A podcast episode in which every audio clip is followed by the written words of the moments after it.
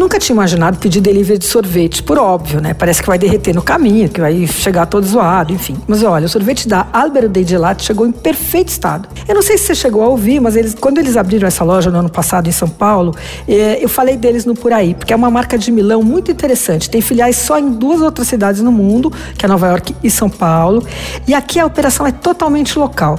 Além dos sorvetes serem artesanais, não levarem conservantes, é, serem feitos com ingredientes orgânicos, eles são feitos do zero na casa, então não tem pasta pronta, tudo. E além disso, eles têm um esquema de apoio aos fornecedores, que são sempre pequenos produtores.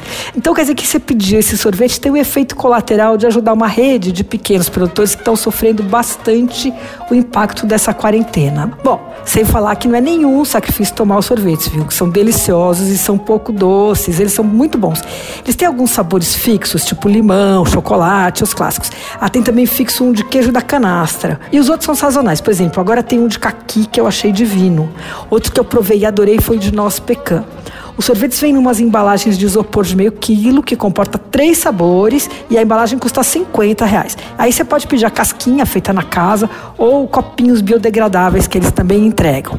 As entregas são feitas pelo RAP ou por encomenda para retirar na própria loja em Pinheiros, na Albero dei Gelati. Você ouviu? Fica aí. Dicas para comer bem em casa, com Patrícia Ferraz.